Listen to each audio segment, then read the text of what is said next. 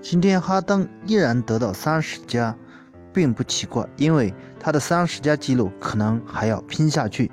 输给了四名主力缺战的鹈鹕，就让人很难理解。对于火箭来说，确实有点难受。为什么会输掉这一场比赛？原因是多方面的。但负责解说的 TNT 嘉宾托马斯给出了他的观点。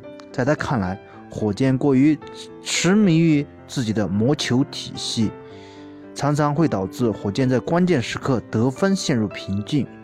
莫雷强调，魔球是以禁区和三分线为主要的进攻区域的打法。德安东尼将这个体系发挥到了极致。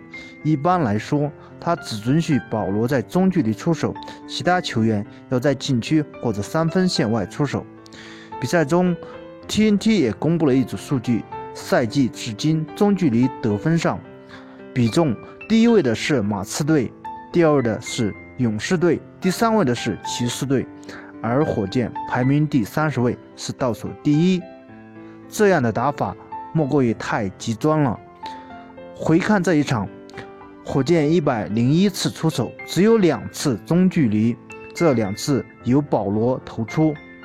换而言之，火箭一百一十六分，只有两分来自中投所得，所占比例只有百分之一点七。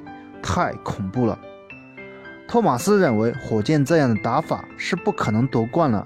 他特意指出，排名第一的马刺和第二的勇士，他们都是多次夺冠的球员，证明不能放弃中距离。中距离是夺冠的必要武器之一。